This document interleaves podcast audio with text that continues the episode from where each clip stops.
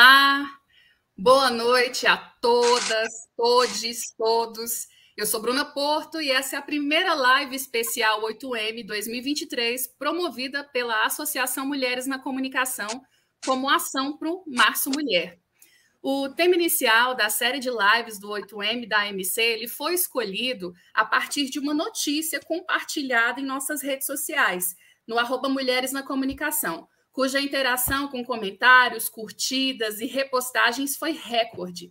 E ela diz respeito às alterações na Lei número 9.263 de 1996, conhecida como Lei do Planejamento Familiar, com a então promulgação da Lei número 14.443 de 2022, que dispõe novas diretrizes para a realização dos procedimentos de laqueadura e vasectomia. Os direitos reprodutivos, eles fazem parte do rol dos direitos humanos e consistem na promoção de decisões de forma livre e responsável sobre ter ou não ter filhos, quantos filhos se quer ter e em que momento de, da sua vida você quer ter esses filhos. Também estão inclusos o direito a informações, meios, métodos e técnicas de contracepção, bem como o direito ao exercício da sexualidade e da reprodução livre de discriminação imposição e violência. Os direitos reprodutivos são um tema frequente na agenda feminista, pois são garantias que permitem romper com os instrumentos do patriarcado, de controle dos corpos e da autonomia feminina. Entretanto, vale ressaltar que essas garantias valem para toda a sociedade. O debate sobre direitos reprodutivos, ele frequentemente caminha em direção aos direitos sexuais, que se referem principalmente ao direito de viver e expressar livremente a sexualidade sem violência, discriminações, imposições e com respeito pleno pelo corpo, seja da parceira, do parceiro, o direito de escolher o seu próprio parceiro sexual, o direito de viver plenamente a sexualidade sem medo, vergonha, culpa e falsas crenças, direito de viver a sexualidade independentemente do estado civil, idade ou condição física, direito de escolher se quer ou não ter relação sexual, direito de expressar livremente a sua orientação sexual, seja a heterossexualidade, homossexualidade, bissexualidade, dentre outras, e direito de ter relação sexual independentemente da reprodução. Além disso, o direito ao sexo seguro para prevenção da gravidez indesejada, ISTs, HIV, AIDS, direito a serviço de saúde que garanta privacidade, sigilo e atendimento de qualidade sem discriminação, assim como o direito à informação e à educação sexual e reprodutiva. Assim, nessa live de hoje, nós conversaremos sobre esse tema com, tão necessário e de utilidade pública com a doutora Ana Paula de Souza, que é advogada, especialista em direito da medicina pela Universidade de Coimbra, em Portugal, pós-graduada em Direito Médico e da Saúde pelo IPOG, membro da Comissão de Direito Médico e da Saúde da OAB Seccional Goiás vice-presidente da Comissão de Direito Médico e da Saúde da OAB Subseção Anápolis, Goiás, e também palestrante especialista em defesa da saúde.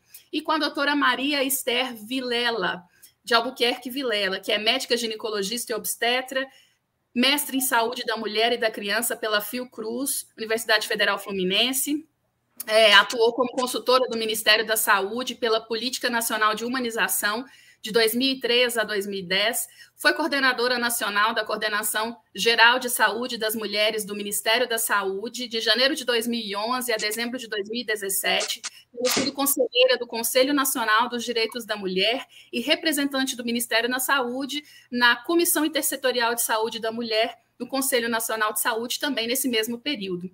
E então, o conteúdo dessa live, quero adiantar que está, será disponibilizado nos demais canais da AMC e ficará gravado aqui também no nosso canal no YouTube. E assista, participe, aproveite a oportunidade, tire todas as suas dúvidas sobre esse assunto. Não se esqueça de curtir, compartilhar e se inscrever aqui no nosso canal, assim você receberá prioritariamente nossos novos conteúdos e ajuda a gente a fazer esse conteúdo chegar mais longe e alcançar mais pessoas que precisam saber dessa informação. Eu agora dou uma boa noite às nossas participantes. Boa noite, doutora Ana Paula. Boa noite. Boa noite, doutora Esther. Boa noite, Bruna. Boa noite, Ana Paula. Boa noite a todos os ouvintes. Eu estou muito feliz e grata pela o aceite tão pronto de vocês para participar desse debate, né, desse diálogo, dessa conversa que nós vamos ter aqui. E eu dou início com uma rodada de perguntas que foram elaboradas a partir do levantamento das dúvidas apresentadas nas interações por mensagem na postagem da notícia sobre a, a vigoração dessa lei 14.443 de 2022. Então, eu pergunto para vocês duas, e sintam-se à vontade para falar sempre que surgir aí uma necessidade de acrescentar algum ponto. O que é planejamento familiar e como que ele impacta nas políticas públicas de saúde da mulher? É, e assim, planejamento familiar em termos de sociedade e também como funciona ele nas redes pública e privada. Posso começar? A primeira Pode, coisa, doutora. A, a, a, o termo mais apropriado não é planejamento familiar, é planejamento reprodutivo. Porque muitas vezes é um planejamento para você não ter família. Então, nós avançamos de planejamento familiar para o termo planejamento reprodutivo por ser mais amplo do que só você planejar uma família. Pode ser planejar não ter família, por exemplo, né?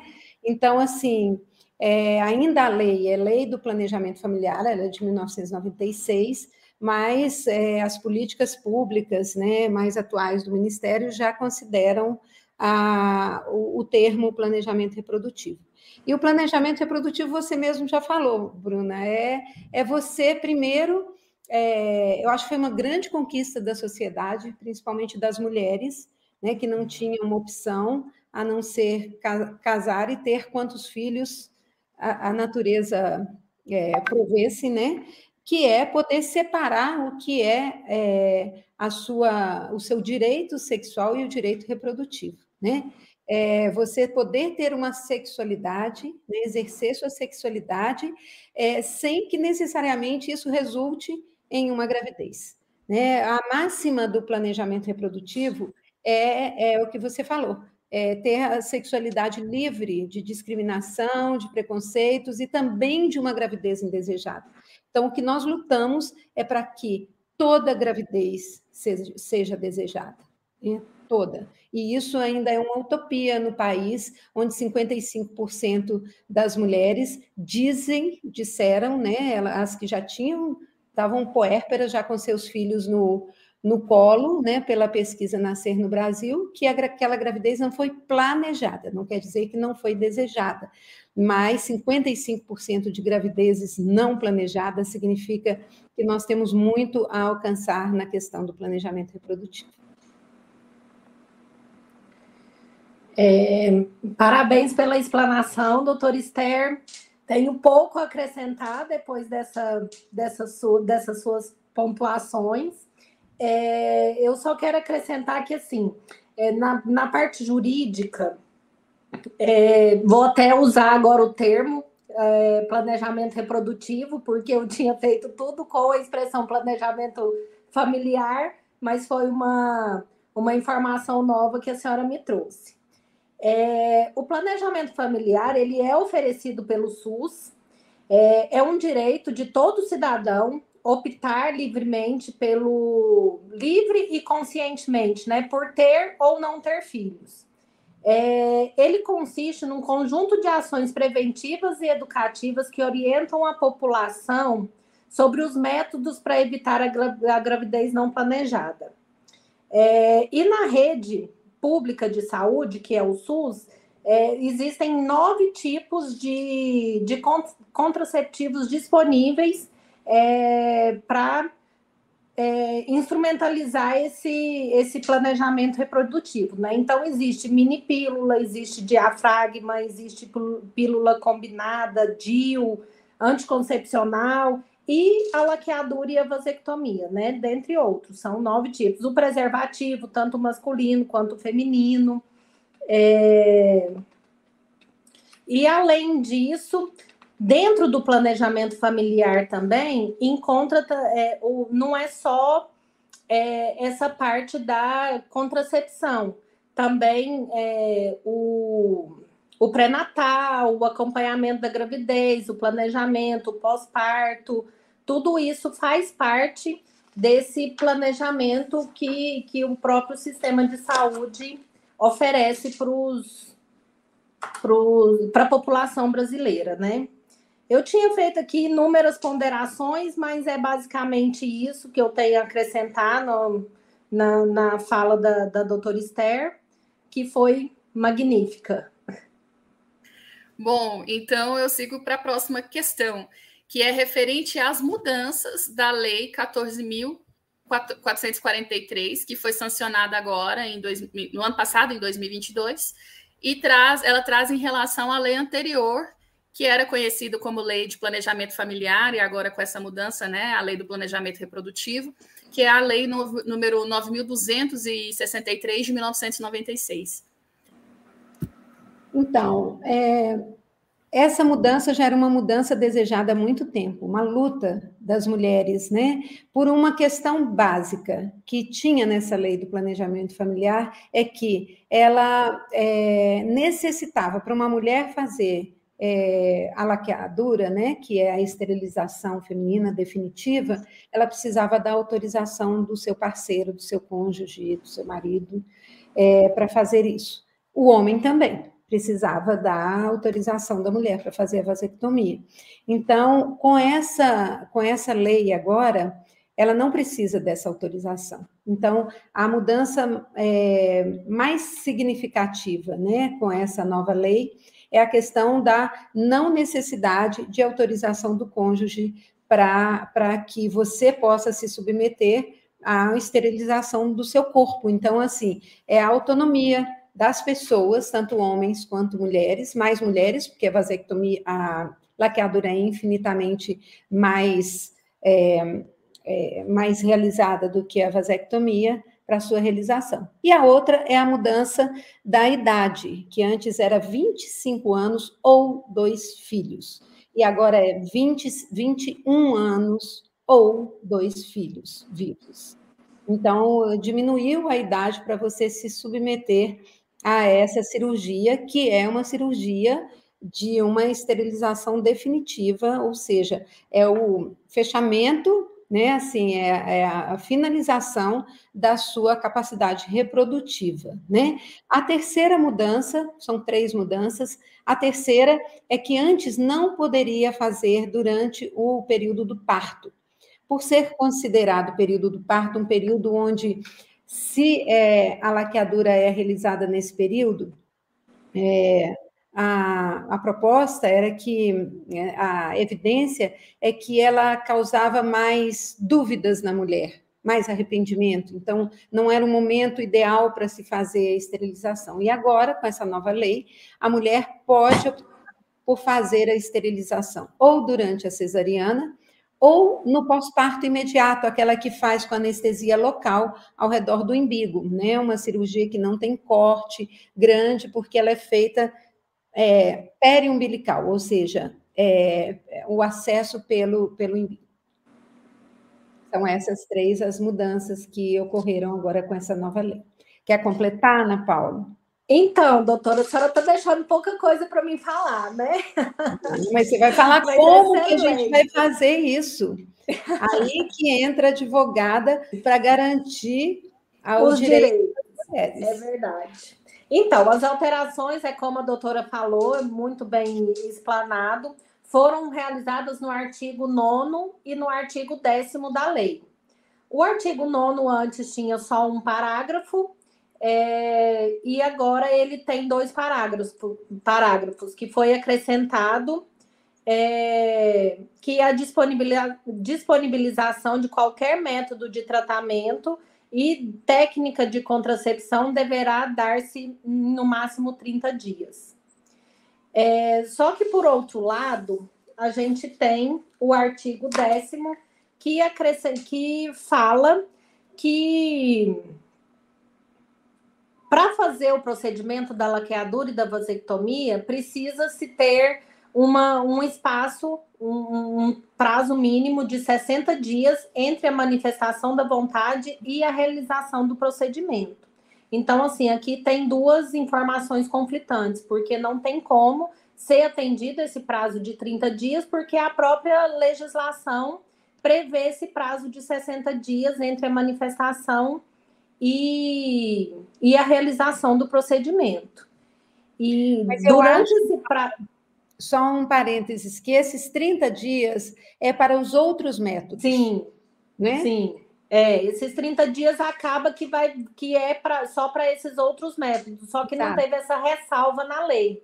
É. Então, assim, a pessoa precisa entender que tem do, dois prazos ali, é, uhum. é, mas esse de 30 dias vai ficar valendo só para aqueles outros métodos, os, oito, os outros oito métodos que nós temos no SUS. Esse uhum. especificamente da laqueadura e da vasectomia tem que se obedecer esse prazo de 60 dias. Uhum. E nesse prazo de 60 dias, a pessoa tem que ter acesso, ela tem que ser é, direcionada para o serviço de regulação da fecundidade para obter aconselhamento é, por uma equipe multidisciplinar para, na verdade, é, visando desencorajar a pessoa de, de realizar esse procedimento precoce, né? Porque, assim, é uma decisão, isso é uma, uma opinião particular minha, eu acho que é uma decisão muito é uma decisão permanente, é uma decisão radical. E às vezes, um momento você não quer ter filho, daqui 10 anos você resolve ter. Então, a pessoa precisa necessariamente estar muito consciente daquilo, que é a decisão dela de que realmente não, não tem esse desejo de ter filho. Então, uhum. a gente precisa tomar cuidado com isso, e foi o que o legislador teve o cuidado de acrescentar, que necessariamente precisa ter esse prazo para a pessoa pensar melhor. Exatamente. Você falou uma coisa importante, é um método definitivo. E você realizar ele de forma precoce, né, é, você pode se arrepender depois, porque a vida muda muito. Sim. Né? Aproveitando é... o gancho da idade, uma participa uma seguidora nas nossas redes, ela fez a seguinte pergunta. Ela tem 19 anos de idade, não vou citar o nome dela, né? Em respeito à privacidade, mas ela tem 19 anos de idade, duas filhas vivas e ela gostaria de passar pelo procedimento de esterilização voluntária. Ela se enquadra nos requisitos exigidos pela alteração legal ou ela vai precisar esperar completar os 21 anos? Essa era a dúvida que ela fez para a gente via direct. Quer falar? De, de acordo com a legis... de acordo com a legislação, ela pode sim passar pelo procedimento, porque a lei não cumula os dois requisitos. Eles uhum. não são cumulativos. Ter 21 anos e ter dois filhos. É um ou outro. Ou a pessoa tem dois filhos vivos, ou a pessoa tem 21 anos no mínimo. Então, no caso dela, como ela já tem dois filhos vivos, é, eu entendo que ela está apta, sim, a começar o processo para fazer essa esterilização. É, antes Agora, de fazer como a próxima... ginecologista, eu gostaria de dizer para essa pessoa o seguinte: 19 anos você está na adolescência ainda, segundo a Organização Mundial de Saúde, você é, ainda está adolescente, né? O seu organismo ele está se amadurecendo, apesar de que você teve dois filhos muito precoces, né? E quando a gente está com dois filhos pequenos, com 19 anos, tudo que você não quer é ter mais filhos, dá para entender. Só que se a gente tivesse só laqueadura como opção para não ter mais filho, eu, eu considero que seria a sua opção.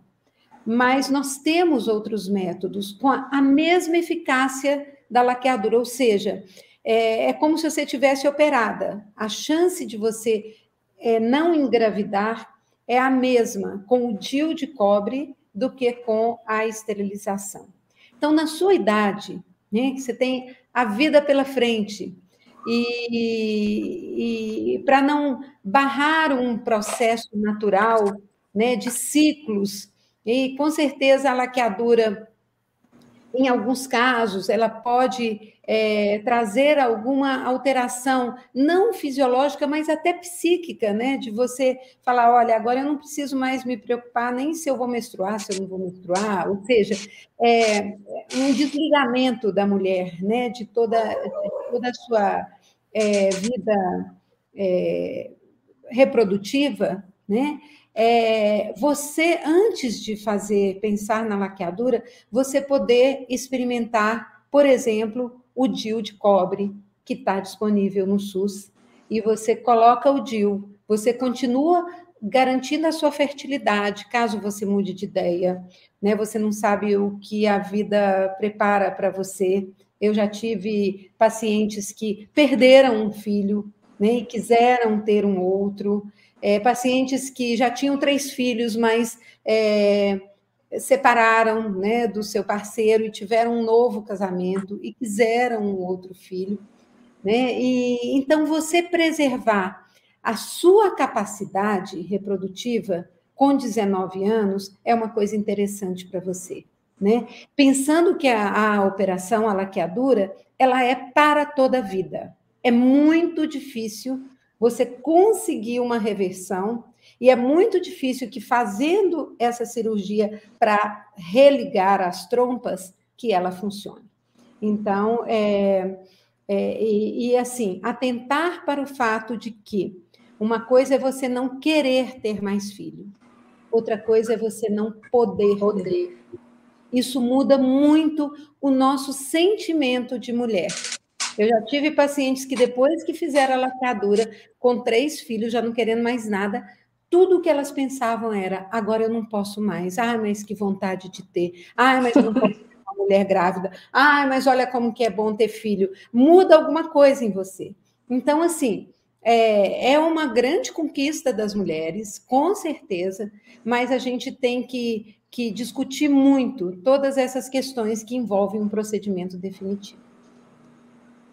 Por a isso, nossa telespectadora já começou o processo. Né? Por isso a reunião, por isso 60 dias, por isso a oferta de todos os outros métodos, para que ela conheça as outras possibilidades né, que ela pode ter, para que ela tenha uma escolha realmente consciente.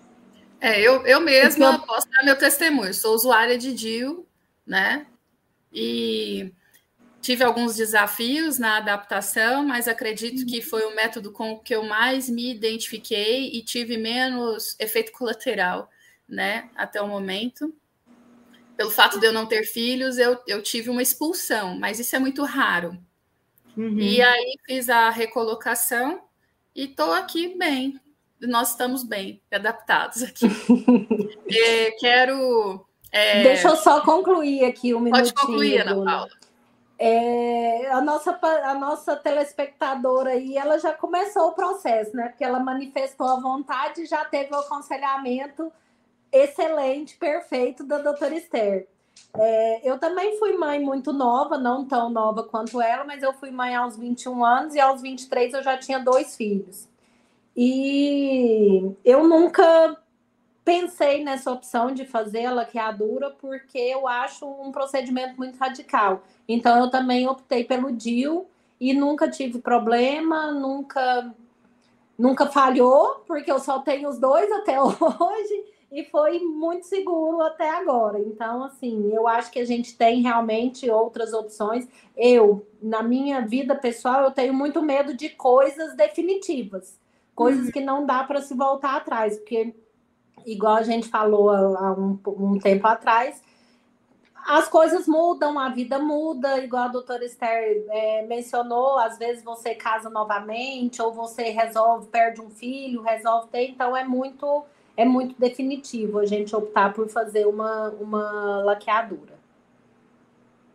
Então, ah. é isso, gente. Eu acho que eu, por exemplo, fui usuária do diafragma, minha vida reprodutiva toda o diafragma tem uma chance de falhar um pouco mais. Então, ele deve ser usado por aquelas mulheres que, assim, eu quero adiar uma gravidez, eu não quero uma gravidez, eu quero um método natural, mas se eu ficar grávida, não é o fim do mundo, eu não vou morrer por isso.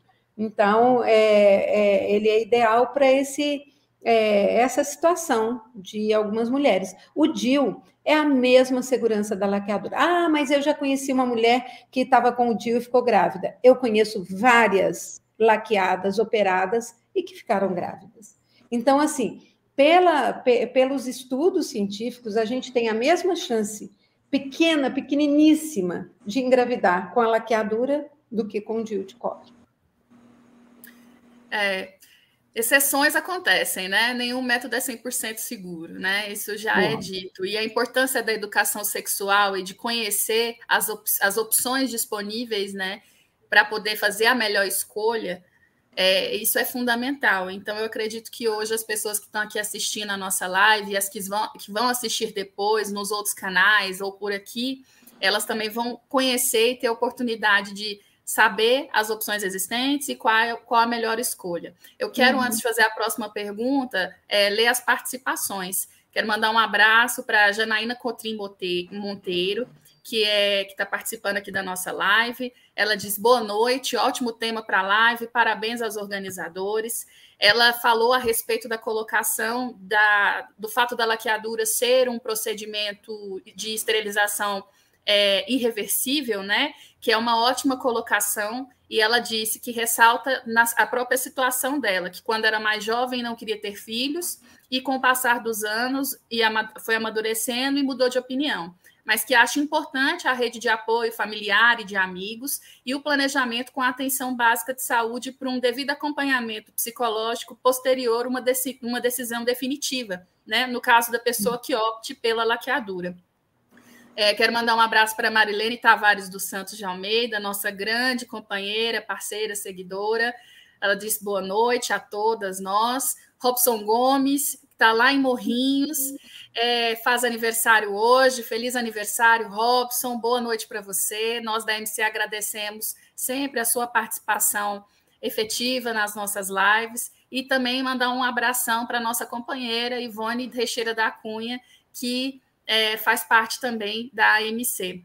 E eu uhum. parto agora para a nossa próxima pergunta, que é essas regras né, da, da Lei 14.443, elas já estão valendo a partir de agora e como que elas contribuem para a autonomia das mulheres e também das pessoas com útero, né? Esse termo é um termo que pode ser problemático para o movimento, mas pessoas com útero são as mulheres, é, são as pessoas não binárias que não se identificam com nenhum gênero e os homens trans, né? Que são pessoas com útero. Então, eu queria ouvir isso de vocês. Ana Paula. Sim, a lei já está valendo, já está em vigor. Ela foi é, sancionada em setembro de 2022 e entrou em vigor agora no dia 5 de março de 2023. É, elas são, no meu entendimento, elas são extremamente importantes. É, essa lei ela é extremamente importante para a mulher, principalmente, é, por questão da autonomia, né? Da, da gente decidir so, as coisas com relação ao, ao nosso próprio corpo. Porque eu achava muito. Um, um, certo tipo de coação, a gente precisar de autorização do cônjuge, de outra pessoa, do companheiro, para fazer uma coisa que diz respeito ao nosso corpo. Isso é uma invasão é, sem, sem medida, né? De da gente precisar de que uma pessoa de fora autorize, por mais que seja nosso parceiro, que a gente faça um procedimento no, no nosso próprio corpo.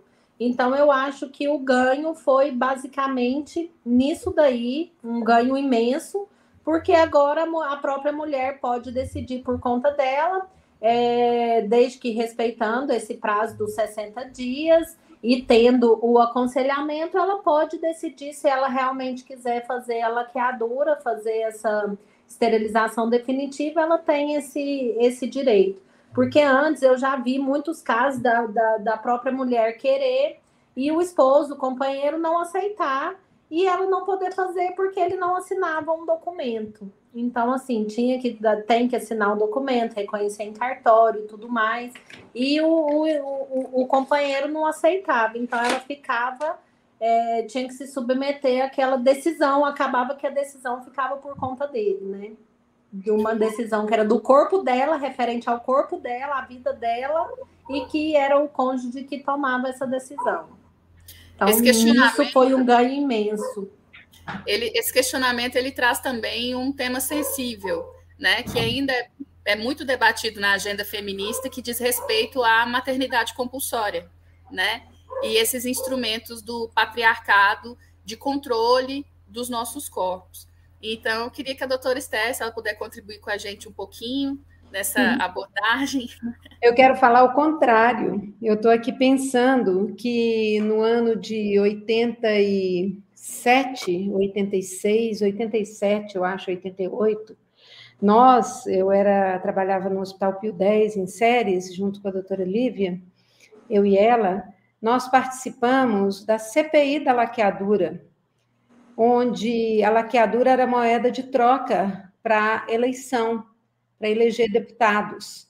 E foram caçados, eu não lembro o nome do deputado, eu acho que vou, vou me lembrar, um deputado que trocava laqueadura por voto.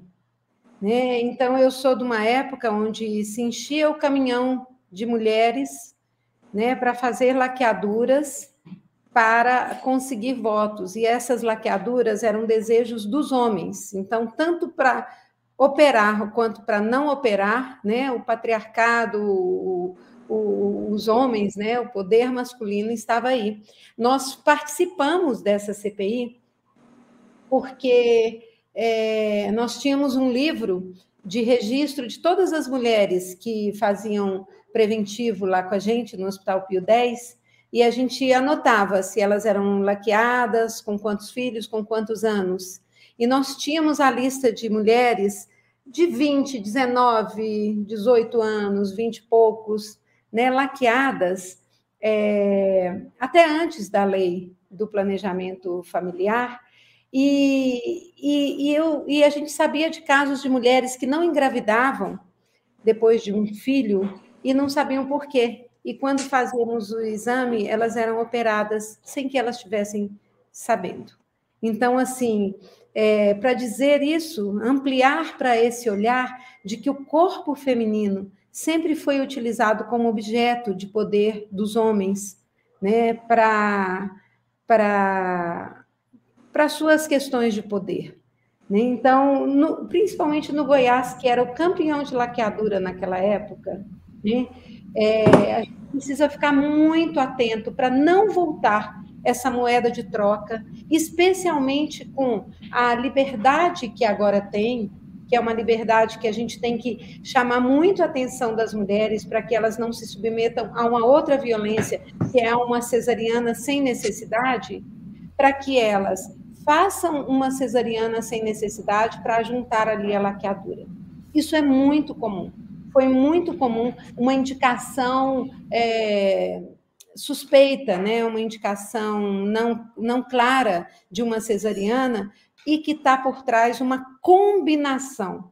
E muitas vezes a combinação do parceiro com, com, com o médico de que opere a mulher. Então, mulheres, essa lei é para que a gente tenha autonomia e não para que a gente caia novamente né, nessa, nessa armadilha né, de que a laqueadura volte a ser moeda de troca para para eleição ou para outras relações aí é, não muito claras entre os homens, entre nessa combinação se opere as mulheres. Eu sou testemunha. Eu quero só fazer um complemento. Operadas sem que elas soubessem que tinham sido operadas. Então, é, é, com muita atenção que a gente tem que seguir essa questão é, da laqueadura. A, a lei traz autonomia, né? Você pode se submeter à laqueadura é, sem que seu parceiro autorize. Mas a lei também fala que você tem que ter acesso à informação e a todos os outros métodos para que a laqueadura não seja a única opção das mulheres. Sim.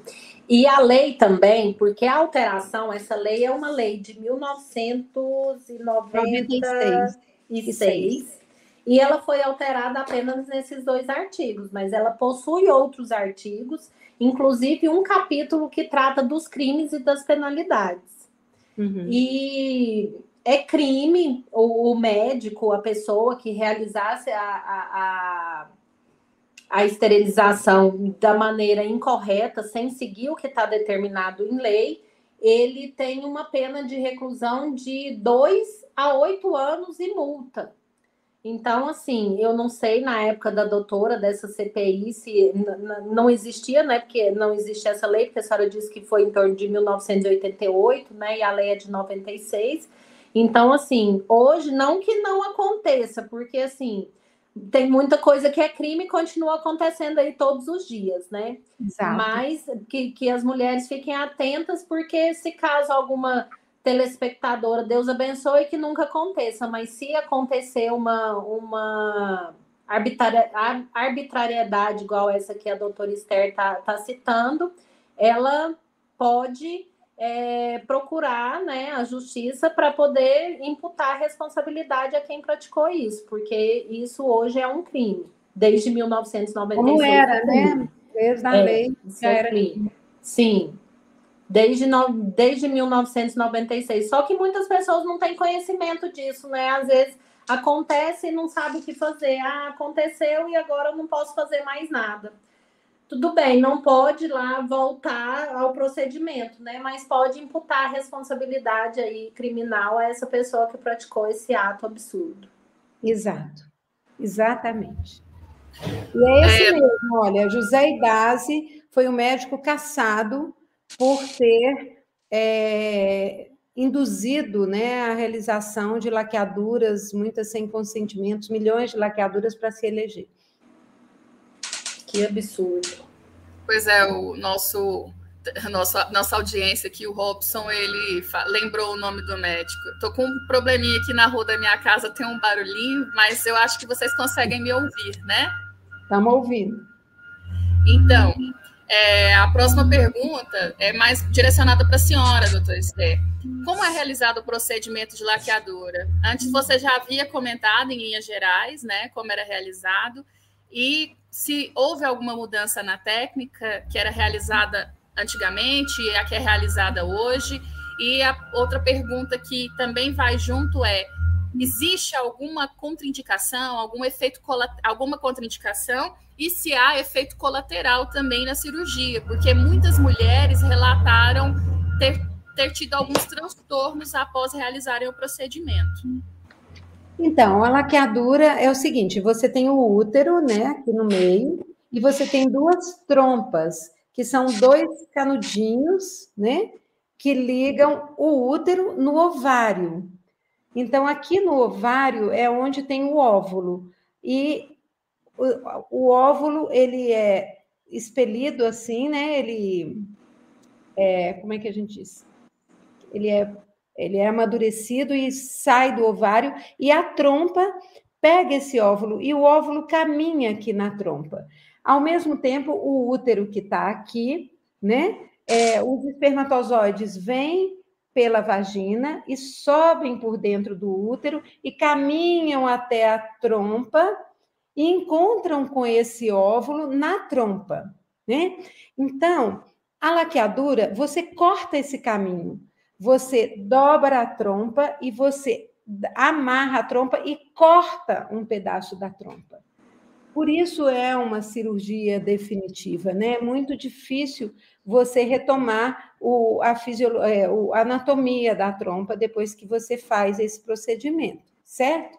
É, você faz isso na trompa do lado direito e do lado esquerdo, porque são duas, né? Uma daqui e a outra é daqui. Ah, é difícil falar. Assim. Mas, enfim.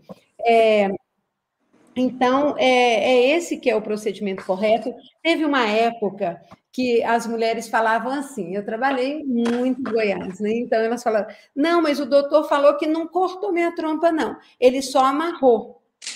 E tinha realmente alguns médicos que faziam isso, pegavam a trompa, né, que está aqui, e, e só passava um fio e amarrava.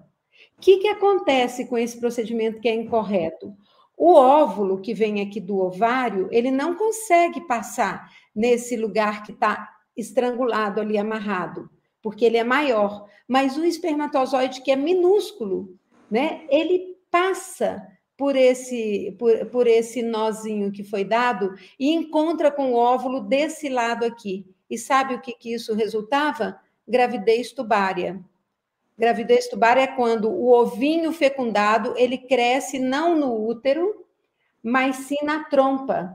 E aí ele vai crescendo, crescendo até arrebentar a trompa, dar uma hemorragia quase mortal nas mulheres. Muitas mulheres morreram por gravidez tubária por essa técnica errada que é que não deve ser realizada, que é só amarrar a trompa. Aí ela fala, elas falavam assim: não, mas o médico falou que eu depois, se eu quiser, eu posso engravidar de novo, porque ele só amarrou, ele não cortou. Então, não é, é a técnica correta. A técnica correta é cortar a trompa, para que ela não possa mais funcionar como a ponte entre o ovário e o útero, carregando aí o ovo fecundado até ele se grudar no útero, enraizar e aí fazer crescer é, o, o embrião e o feto. Tá certo? Agora, só uma Perfeito. coisa. A cirurgia, quando é feita fora do período de gravidez, é um cortezinho desse tamaninho, tá? Com uma anestesia super leve, uma anestesia é, é uma hack que a gente chama, né? Mas uma hack baixinha, ou seja, é, o risco é mínimo. Você se submeter a uma cesariana desnecessária porque você quer operar para não ter mais filho e quer fazer tudo de uma vez, muitas mulheres falam assim: ah, não, eu vou fazer uma cesariana, ela não tem nenhuma necessidade de fazer uma cesariana, ela já teve até um parto normal antes, mas ela quer fazer uma cesariana porque ela quer operar já tudo de uma vez. É a pior escolha que uma mulher pode ter, a pior. Por quê? Porque a cesariana em vez de você fazer aquela cirurgia que eu falei, que é um corte pequenininho, que você fica um dia no hospital, você pode levar seu bebê, inclusive, se você estiver amamentando, você vai com a sua, com seu parceiro, com sua mãe, com quem você quiser, você fica lá um dia e no outro dia você vai embora, você não tem um, um pós-operatório difícil, com dor, com nada. Em vez disso, você se submeteu a uma cesariana você põe em risco você e seu bebê de forma desnecessária, porque a cesárea desnecessária ela acrescenta riscos à sua vida e à do seu bebê, você perde, perde oportunidades de promoção da saúde só para fazer essa laqueadura. Então, assim, é, mulheres, prestem atenção, não se submetam a cirurgias de forma desnecessária quando vocês podem fazer procedimentos melhores, como, por exemplo, essa cirurgia no dia seguinte do parto ao redor do umbigo, ou então dois meses depois, que você já está recuperada, que você pode ir com seu bebê, fica só um dia no hospital. A anestesia é uma anestesia mais simples e o corte é um corte mais simples. Não precisa ser é, uma cirurgia de grande porte como é a cesariana.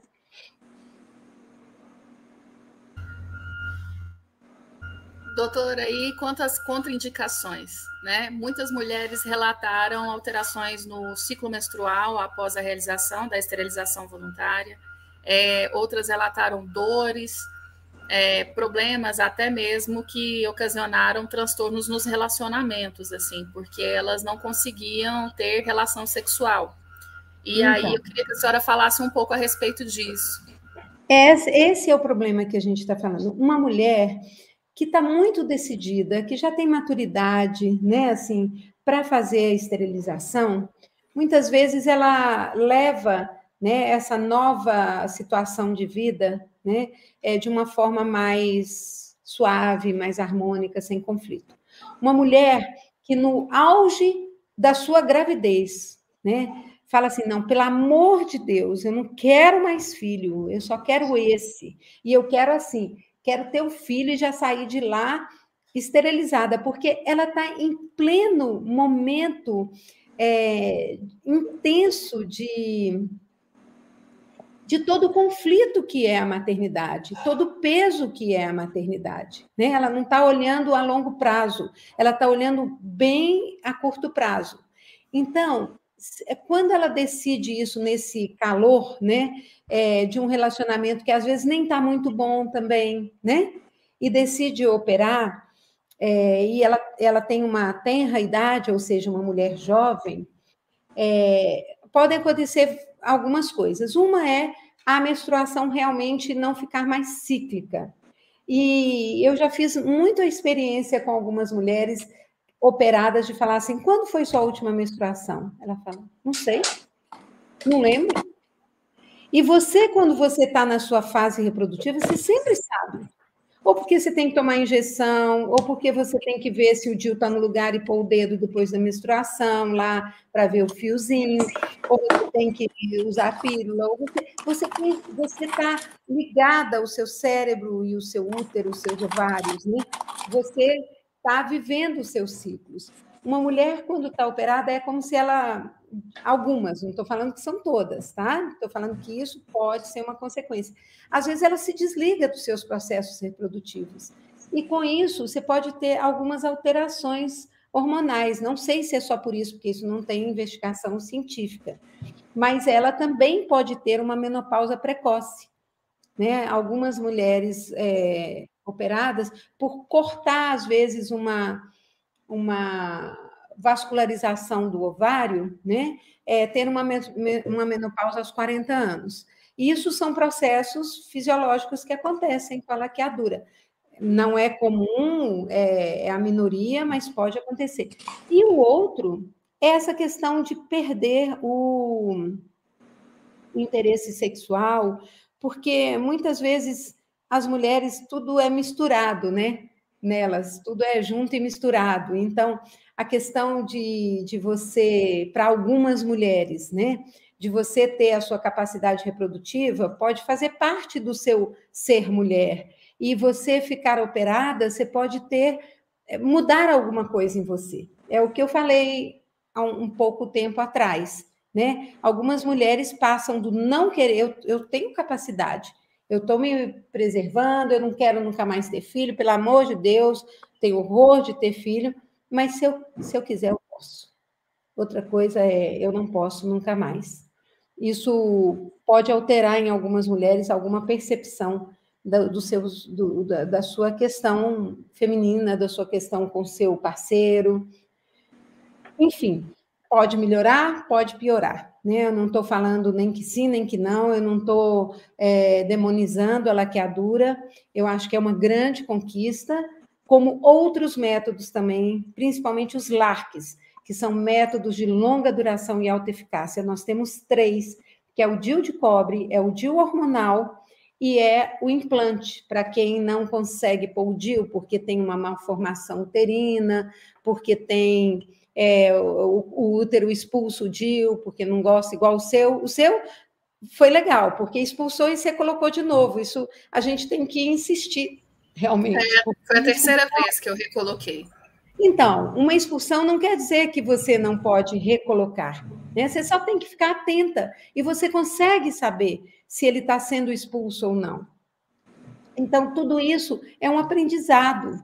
Né? Agora você fala, não, não quero ter problema, não quero saber de nada mais, eu quero operar e pronto. Se possível, eu quero tirar meu útero. Né? Isso é uma cultura que, que a nossa sociedade produz, que é de que é, a nossa fertilidade, o nosso útero não serve para nada, né? A não ser ter filho, então, já que eu não quero ter filho, eu posso me livrar dele. E não é assim, né?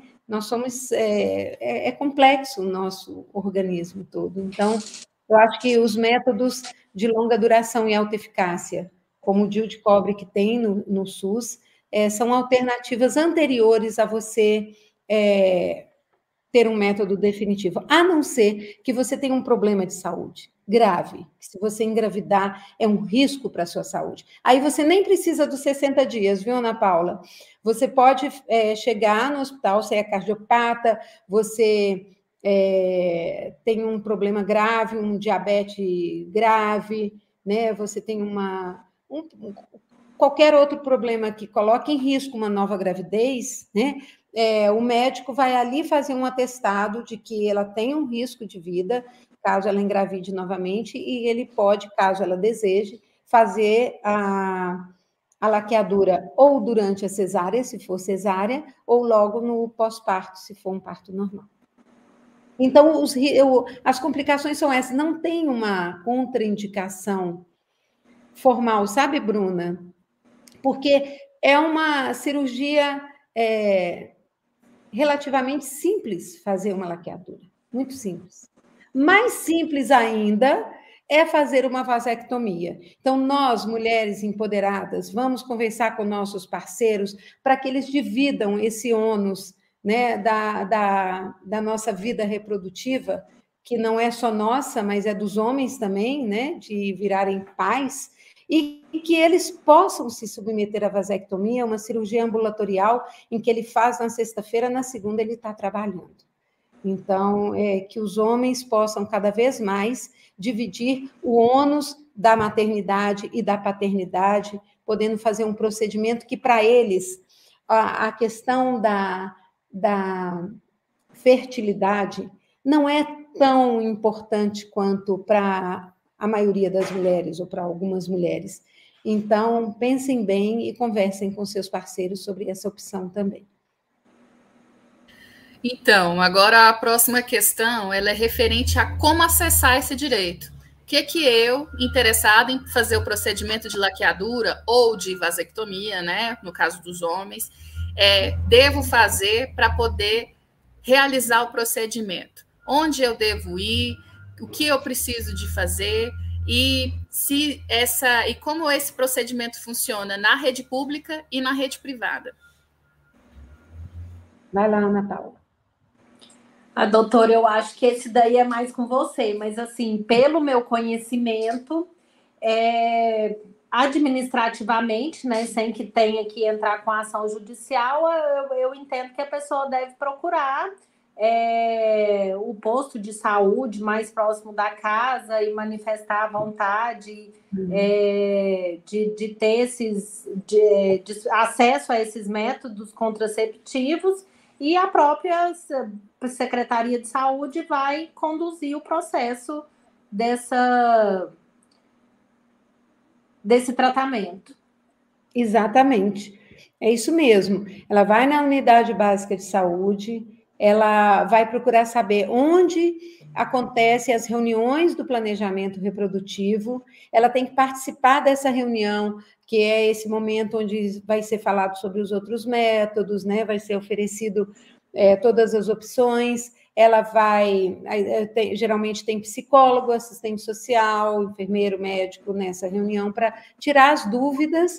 E aí, ela optando por, pela laqueadura, ela vai assinar uma ata né, que tem que ser 60 dias antes do procedimento, e vai levar na secretaria para que eles emitam a IH, né, que é a autorização de internação hospitalar, para realizar no hospital de referência é, o, esse procedimento. Lembrando, gente, que isso é um direito sexual e reprodutivo.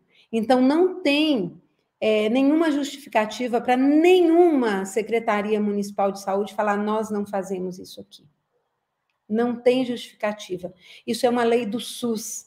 Então, é uma lei que tem que ser cumprida. Então, toda mulher que optar por esse método, depois de todo o processo legal, né, todo o processo que, que a lei coloca, né, que é de esclarecimento, que é de outras opções, ela fala: não, eu quero mesmo operar.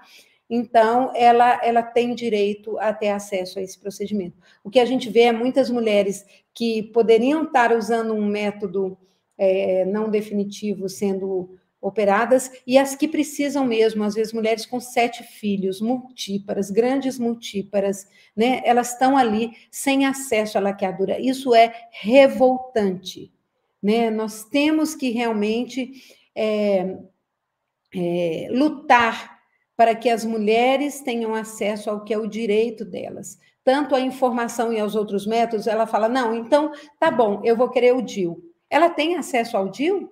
Porque muitas mulheres optam pela laqueadura porque não tem acesso ao DIU, não tem acesso ao injetável, não tem acesso às informações necessárias para que ela se cuide para não não ter para ter os filhos que ela deseja, né, ou não ter filhos.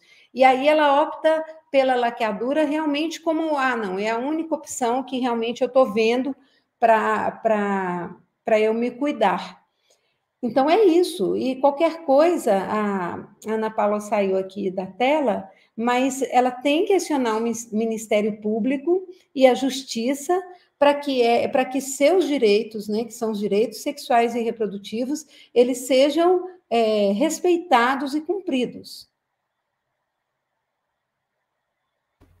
Eu acredito que ela deve ter tido algum probleminha, mas logo, logo ela retorna. Então, eu vou seguindo com as participações e já faço outra pergunta. Eu quero mandar um abraço para a Divina Jordão. Ela disse que o programa, que a live está excelente, bem esclarecedora e que está gostando muito. Divina Jordão foi a fundadora né, da Associação Mulheres da Comunicação. E é, quero mandar também um abraço para a Divina Silva, que nos desejou boa noite. É, doutora, a gente percebeu na, na postagem mensagens que tinham um forte apelo religioso, associando o procedimento de esterilização voluntária ao aborto, mas especialmente a laqueadura ao aborto. Existe alguma relação entre essas práticas? Nenhuma. Isso é uma desinformação, porque a laqueadura ela vai cortar a ponte né, que, que, que liga o espermatozoide ao, ao, o espermatozoide ao óvulo. Então, ela impede a ovulação. Não existe nenhuma, nenhuma, mas nenhuma, nenhuma, nenhuma associação entre a laqueadura e o aborto. Como também o DIU de cobre, né, que foi muito demonizado há um tempo atrás, não tem nenhuma associação entre o DIU e, e o aborto. O DIU não é abortivo. O DIU impede, impede o encontro do espermatozoide com o óvulo. Tanto que quando eles encontram, é, é, é quando falha o DIU. E aí é, a mulher vai engravidar. Como também na laqueadura, às vezes, mesmo a trompa cortada ali e, e amarrada, ela se recanaliza. Ela, o corpo dá um jeito ali de voltar aquela ponte, aquela pinguelinha, e acaba que é, a mulher pode ficar grávida. É, doutora Maria Esther, nesses tempos que nós temos vivido de uma onda de desinformação, de notícias falsas, onde a população pode encontrar os melhores canais para se informar a respeito dessa temática da, da, do planejamento reprodutivo, sobre os métodos contraceptivos disponíveis na rede pública de saúde, né, pelo SUS, e, enfim, era, é, e como, como realizar também o procedimento de vasectomia ou de laqueadura? Então, nós temos o próprio site do Ministério da Saúde, né? Temos o portal de boas práticas da Fiocruz, lá tem muitas informações importantes. Nós temos é, outros canais, como a Biblioteca Cochrane, que ali tem estudos científicos que a gente pode confiar. Né? Nós temos que procurar canais onde a gente pode é, confiar. As universidades também têm bibliotecas, né, que, que têm é, artigos, né, mais científicos, mas temos também é, a própria Federação Brasileira de Ginecologia e Obstetrícia tem um site, né, que onde pode, onde nós podemos pegar informações. Alguns profissionais também, Melania Morim, por exemplo, tem um canal onde ela, ela se relaciona muito com o público, né? E ela, ela tem muitas informações importantes, porque é uma professora de universidade, uma estudiosa, né? Internacional. É, são alguns canais que a gente pode acessar, né? Especialmente quando ligado a alguma universidade. Por quê? Porque a gente tem que é, temos que nos apoiar na ciência, porque isso tudo que a gente está falando, isso é decorrente da ciência. A ciência é que nos, que nos é, é, disponibilizou esses métodos modernos, tanto que a gente chama métodos modernos de planejamento reprodutivo, né? Nos disponibilizou esses métodos para que a gente possa ter hoje a liberdade de escolher se queremos ter filhos, quantos, como, com quem e quando. Né? Isso é a coisa mais importante para nós mulheres, né? que hoje lutamos aí por mais autonomia, mais respeito, né? É, mais liberdade.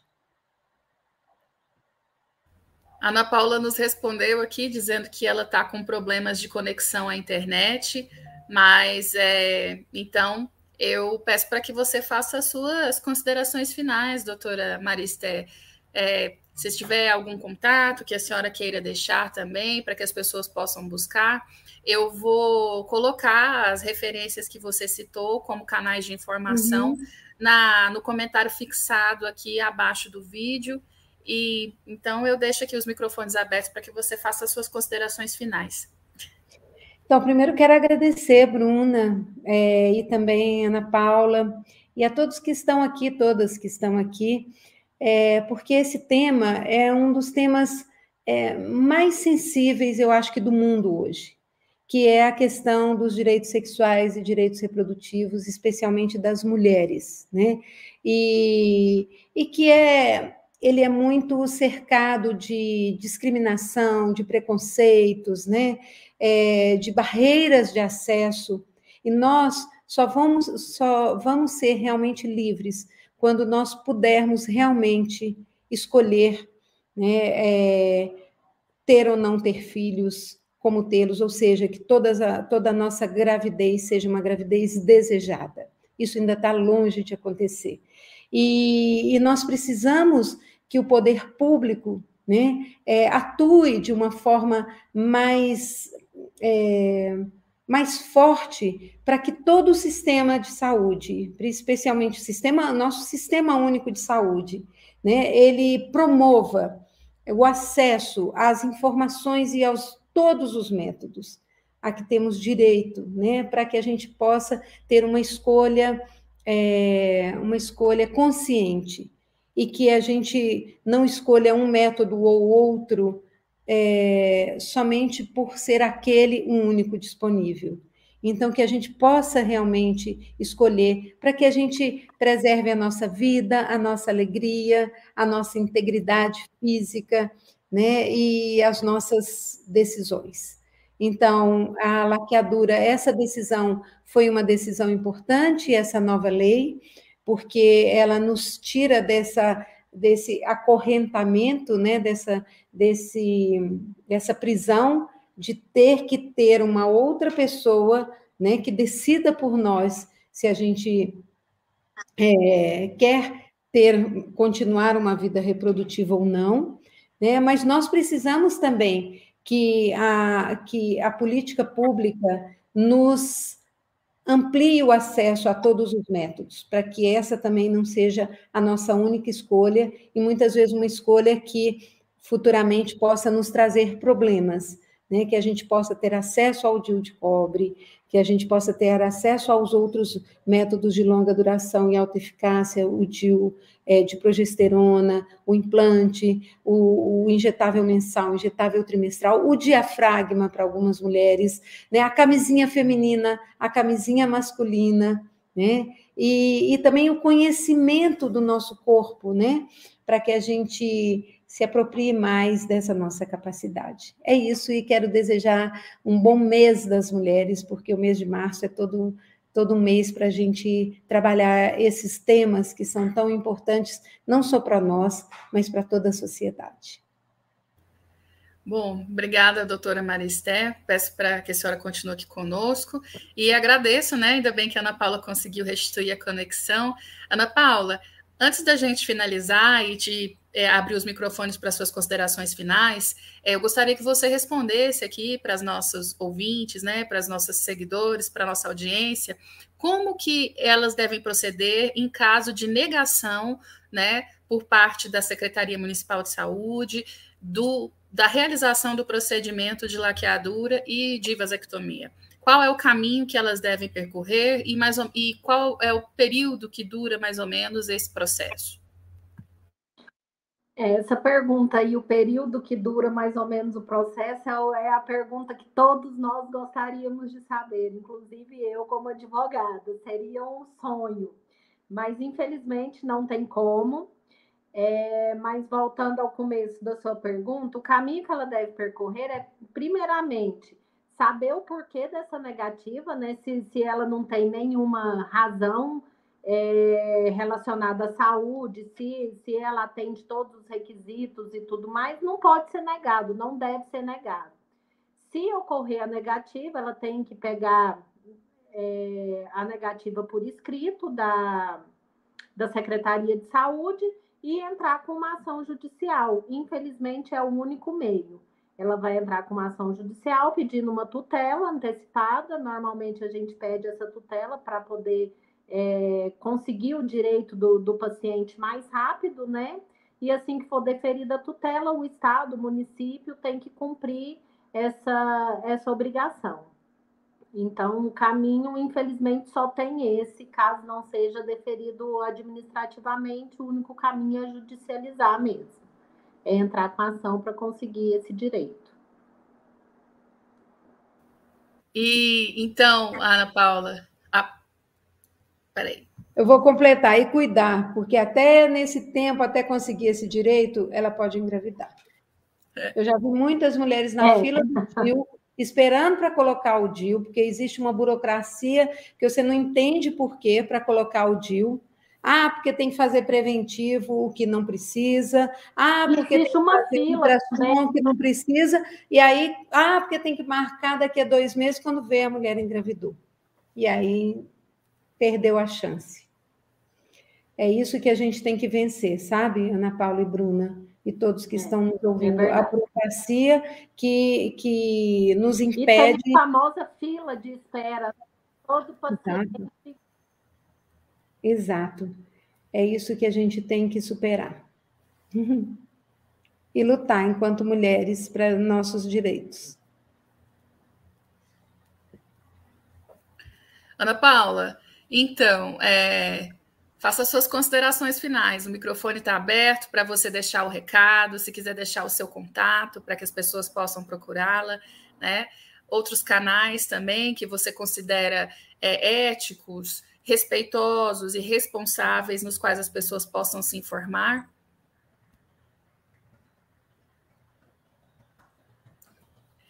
Eu acho que teve outro problema de conexão aqui.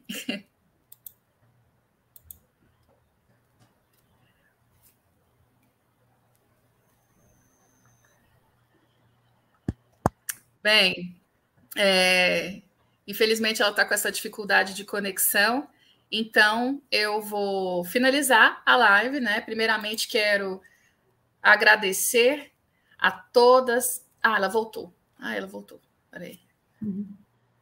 Sei o que está acontecendo, mas toda hora cai, mas vai dar certo. Não, que bom. Então, faça suas considerações finais. O microfone está aberto para que você deixe a sua mensagem e fale a respeito do que você considere importante que as pessoas tenham em mente.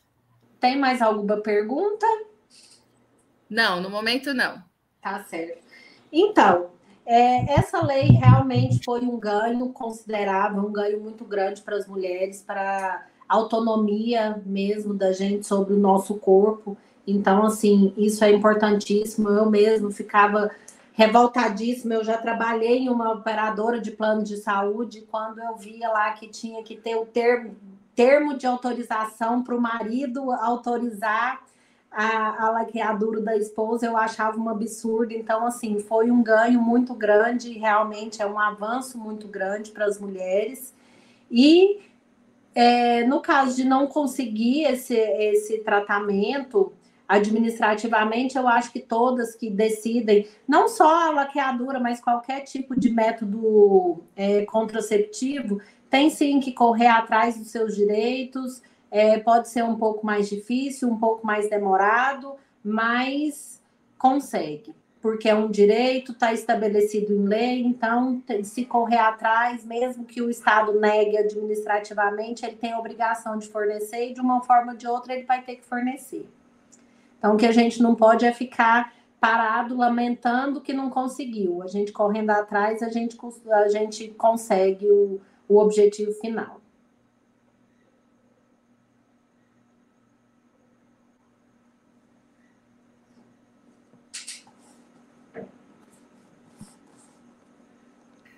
Quero dizer que a nossa live está chegando ao final, mas antes eu quero aproveitar para agradecer em nome da Associação Mulheres na Comunicação a participação de você, doutora Ana Paula, doutora Maria Esther, é, que prontamente, como eu disse, aceitaram o nosso convite para falar a respeito de direitos sexuais e reprodutivos, né, em especial dessa lei que passou a vigorar agora em março, 14.443 de 2022, e esse é um assunto de extrema relevância para a nossa sociedade. E eu agradeço também a nossa audiência nessa quinta-feira à noite. Peço para que vocês nos sigam nas nossas redes sociais, no arroba Mulheres na Comunicação e recebam em primeira mão os nossos conteúdos. Quero deixar aqui é, informado que a live ficará gravada aqui no nosso canal. As informações, os canais de informação divulgados pelas participantes ficarão descritos no comentário fixado logo abaixo tá, do, do vídeo. E quero deixar um grande abraço. Até a próxima quinta-feira, nesse mesmo horário, aqui no canal Mulheres na Comunicação. Grata pela participação de vocês mais uma vez. Meu tchau para si, para vocês, doutora Ana Paula, doutora Maria Esté, e espero contar com a participação de vocês em outras ocasiões também. Eu que agradeço muito pelo convite. É, foi excelente participar aqui com vocês. Muito obrigada e tenham uma boa noite. Boa noite. Boa noite. Mais. Até mais.